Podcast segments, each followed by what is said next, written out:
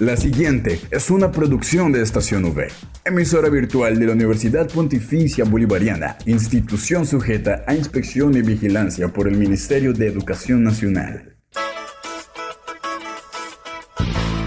Llegó el momento de estar bien informados. Estos son los acontecimientos más importantes de la Universidad Pontificia Bolivariana. Informativo UPB. Bienvenidos.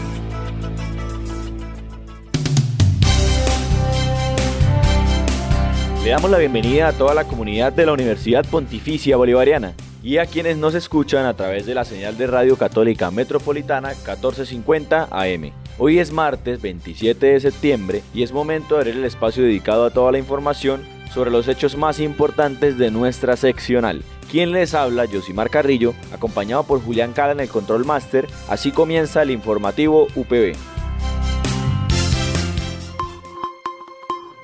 Titulares en el informativo UPB.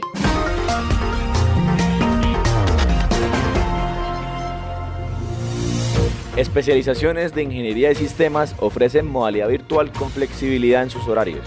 Asimismo, la estación V está preseleccionada para participar en el maratón del World College Radio Day.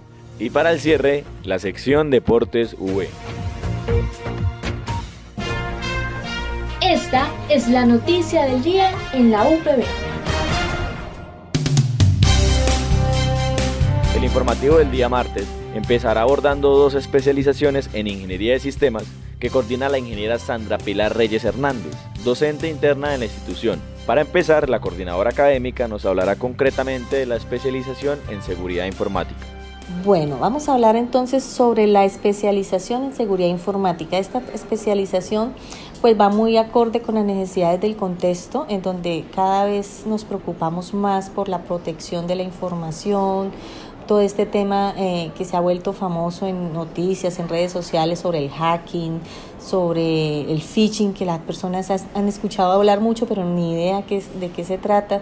Entonces, todos esos temas los abordamos desde la óptica técnica en la especialización, no solamente... Eh, cómo impacta, sino también como defensores, ¿no?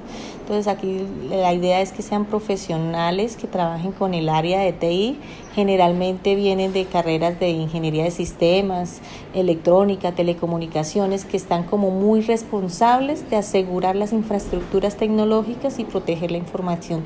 Entonces, eh, en esta especialización conocemos técnicas forenses, con técnicas para hacer eh, seguridad defensiva, ofensiva, eh, cómo, rastrear eh, el impacto que dejó de pronto una explosión de seguridad, una, un ataque, una vulnerabilidad, aprendemos a, descubrir vulnerabilidades, cómo protegernos, cómo enseñarle a, las personas eh, cómo asegurar su información, sobre todo cuando tiene que ver con el tema de digital, ¿no? de uso de medios de, de información y telecomunicaciones. Básicamente ese es como el objetivo. Esta, esta especialización ya lleva 20 cortes eh, en modalidad presencial. Eh, durante pandemia no se abrió corte y entramos en un proceso de, actualización y cambio de modalidad. Entonces, a partir de este año, eh, logramos el registro calificado para ofrecer la modalidad virtual. En este momento vamos a abrir la segunda corte virtual y pues bendito Dios, eh, ha tenido buena acogida, sí señor. Asimismo, la ingeniera Sandra Reyes nos habló más acerca de la especialización en gerencia de tecnología, que está enfocada en fortalecer las habilidades de liderazgo de los profesionales. Bueno, y hablando sobre la especialización de gerencia de tecnología de la información, entonces, esta especialización está muy pensada a los líderes tecnológicos. Nos ha pasado mucho, en, sobre todo en estas ramas eh, de la ingeniería de sistemas, que nos volvemos muy técnicos y muy tenemos la fama de ser como ratones de biblioteca, ¿no? En el escritorio y pues nos cuesta un poquito fortalecer esas capacidades de liderazgo y cada vez se necesitan más. La diferencia es que esta, esta especialización no solamente es para el ingeniero de sistema, esta está abierta a cualquier otra profesión afín que se ve en algún momento eh, en la necesidad de liderar un, equipo de TI o, o, una infraestructura de tecnología de la información. Entonces está muy relacionada con las especializaciones tradicionales de gerencia, de gobierno, pero entonces eh, fortaleciendo un poquito más eh, los temas que tienen que ver con tecnologías informáticas, con servidores, con servicios, con infraestructuras. De esta misma manera, la coordinadora nos explicó la modalidad virtual que tienen las especializaciones, siendo más dinámicas, flexibles en horarios y con un conocimiento autónomo por parte de cada estudiante. Bueno, ¿qué te puedo contar sobre la modalidad virtual? Primero, hay que romper el mito de que la modalidad telepresencial que aprendimos todos en pandemia es modalidad virtual. Porque, ¿qué pasa? Todos esperamos de pronto, pues con la vivencia que tuvimos en pandemia, eh, a recibir clases sincrónicas con un profesor de pronto con diapositivas explicándonos el tema, conectados todos en un mismo momento. Eso no es modalidad virtual, eso es modalidad telepresencial o presencial mediada por TICS o por, tiene cualquier otro nombre menos el tema de modalidad virtual. ¿Qué se espera en la modalidad virtual? Que sea un aprendizaje completamente autónomo por parte del estudiante. El éxito de esto es, depende de la disciplina del estudiante, de la responsabilidad. ¿Cuál es la ventaja grande que tiene? Pues tiene muchas ventajas, pero la principal es la flexibilidad horaria, ya que no, depende, no depende eh, de, tener que encontrarse en un momento dado, eh, sí o sí. Muchas veces, y sobre todo en estas áreas en, de infraestructura, se nos cae la red, no podemos ir a, clase porque prioritario respaldar el, trabajo y de una vez perdemos asistencia. Entonces con esto no hay problema, la, la, la persona puede adaptarse y adaptar su horario. Sí es importante que ojalá todos los días sacar, aunque sea un espacio al menos de revisar qué acontecimientos hay en la plataforma. Eh, sí es necesario dedicarle mucho más tiempo porque el aprendizaje es autónomo, la plataforma eh, tiene todo lo, lo que va a ver en la materia ya le hablo un poquito del respecto, entonces el estudiante tiene que estar como muy, muy en onda de, de este es el contenido, de que eso lo tengo que entender, de que tengo que ejecutar la labor, la actividad y actividades interactivas, ver el video, hacer la lectura. Eh, responder el cuestionario, participar en el foro. Entonces, todas esas son actividades que se piensan para asegurarnos que haya un correcto aprendizaje. Eh, una diferencia clara también en la modalidad es, eh, es la forma como se prepara la clase. Normalmente en la presencialidad al docente se le da una carta descriptiva en donde están los, las líneas temáticas y el docente ve cómo dentro de su experiencia pedagógica lo enseña. Entonces él acomoda las diapositivas, acomoda la presentación, la clase y puede pasar que en, la clase se da cuenta ahí en tiempo real si está funcionando y no está funcionando y él puede cambiar de pronto la estrategia. Esto no funciona así en la, modalidad virtual.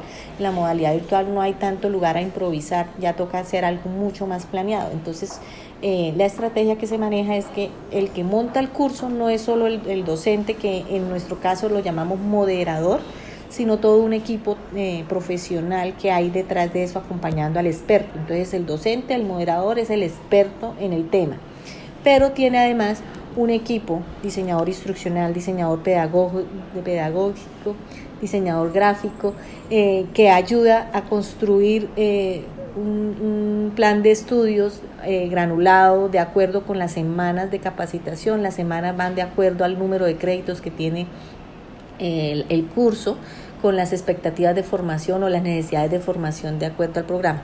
Entonces, el estudiante que encuentra, él encuentra primero una plataforma robusta, eh, licenciada, en este caso UPB Virtual maneja Braille Space.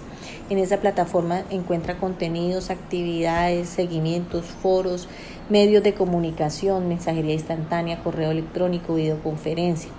Eh, encuentra que, puede, que va a haber máximo de dos módulos al tiempo. En la mayoría de los casos, en, en las materias más significativas o de mayor creditaje, van a estar solitas el módulo completo.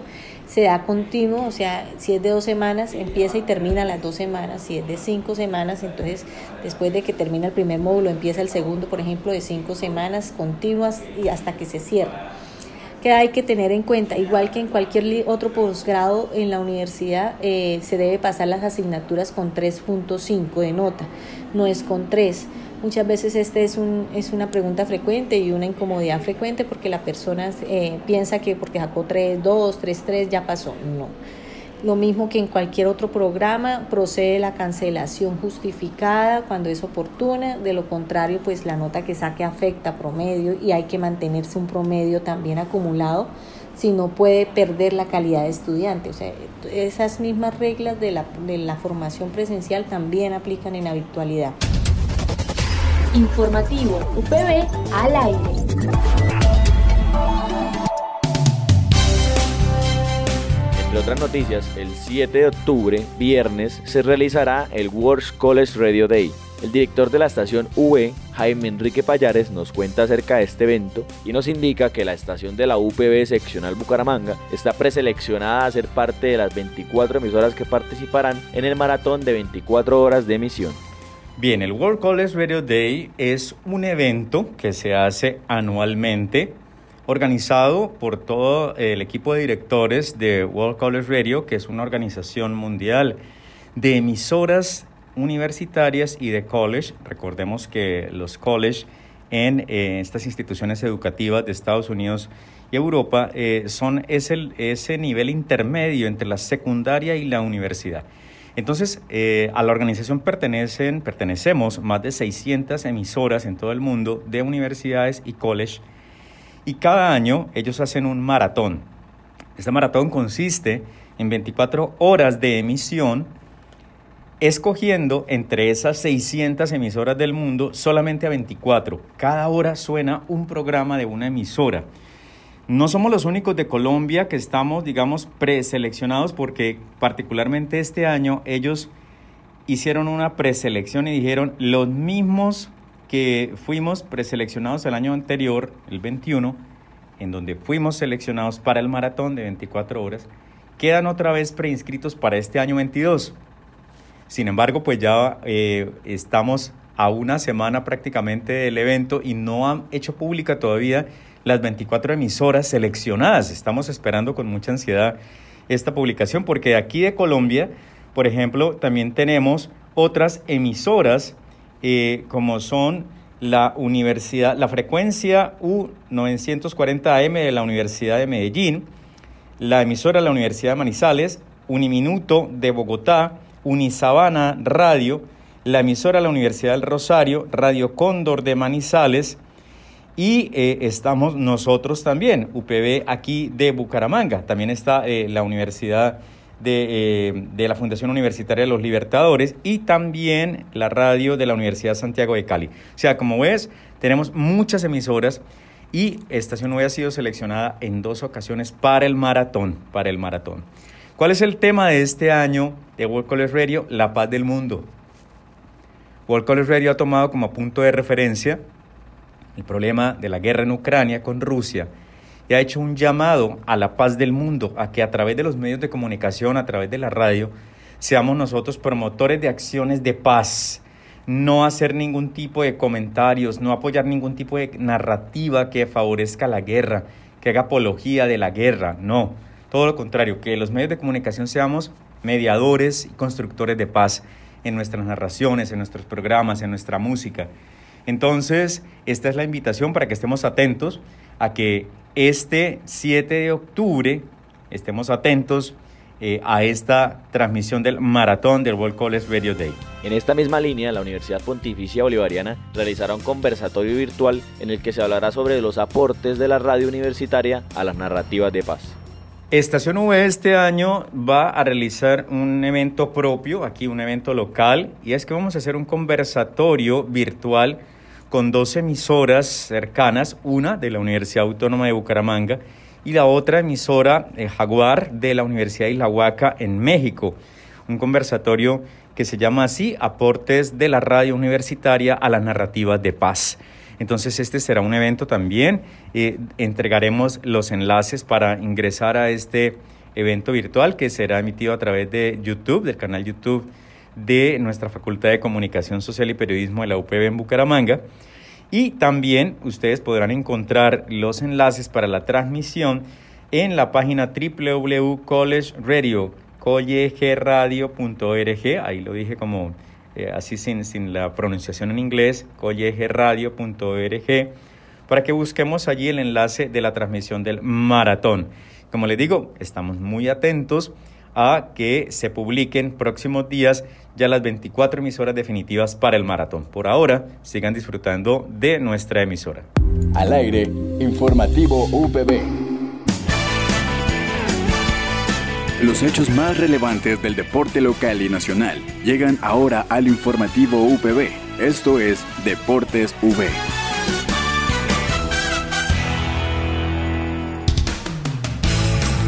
Para el cierre, nuestra sección Deportes V a cargo de Luis Carlos Vega Montagut. Los eventos deportivos más destacados de la semana son una muy buena actuación de Juan Sebastián Muñoz en la President's Cup. El golfista bogotano terminó invicto en su primera presentación en el evento. Ganó dos puntos para el equipo internacional, que al final fue superado por el de Estados Unidos.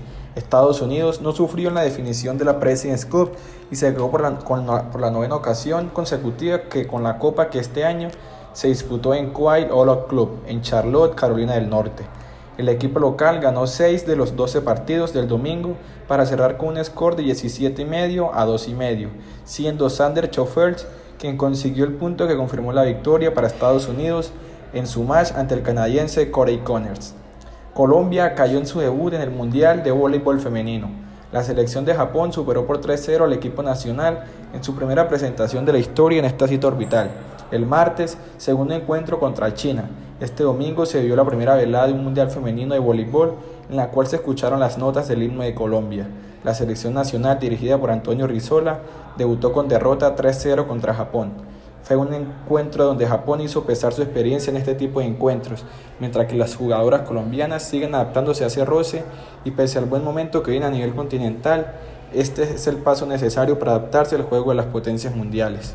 El estadounidense Frances Tiafoe se impuso al griego Stefano Tsitsipas, que desperdició cuatro puntos de partido por 1-6, 7-6 y 10-6 para dar al combinado del resto del mundo su primera Copa Leiber. Los de John McCart que habían perdido en las cuatro ediciones anteriores de la competencia, hicieron un domingo perfecto, con 3 de 3, con 3 de 3 victorias para levantar la eliminatoria y arrebatarle la Europa a Bron Brock, la Copa Leiber en el 0-2, en una jornada que empezó con 8-4 a favor de los europeos. Tifo, verdugo de Federer y Nadal en los dobles, salventó 4 puntos de partida en, en contra ante Tsitsipas y entregó los 3 puntos definitivos al resto del mundo. En los deportes informó Luis Carlos Vega. World College Radio Day. Día Mundial de la Radio Universitaria. Este 7 de octubre celebramos el Día Mundial de la Radio Universitaria. El tema de este año es la paz mundial. ¿Y qué significa la paz mundial para ti? Día Mundial de la Radio Universitaria, 7 de octubre en Estación V. World College Radio Day. No olvides que puedes encontrar todas las emisiones del informativo UPB en nuestro canal oficial de iVox, estacionv.evox.com. Igualmente encuentra más información de la Universidad Pontificia Bolivariana en las cuentas de Twitter, arroba UPB Colombia y UPB BGA. Y si deseas hacer difusión de alguna actividad de interés universitario, escríbenos al correo electrónico informativo.bga.upb.edu.com o llámanos al teléfono 607-679-6220, extensión 26. Le damos las gracias a todos nuestros oyentes de la comunidad universitaria y quienes también nos escuchan a través de Radio Católica Metropolitana por habernos acompañado una vez más en la emisión del informativo UPB. Nos reencontramos el día de mañana para compartir más novedades de nuestra universidad. Que tengan un feliz día.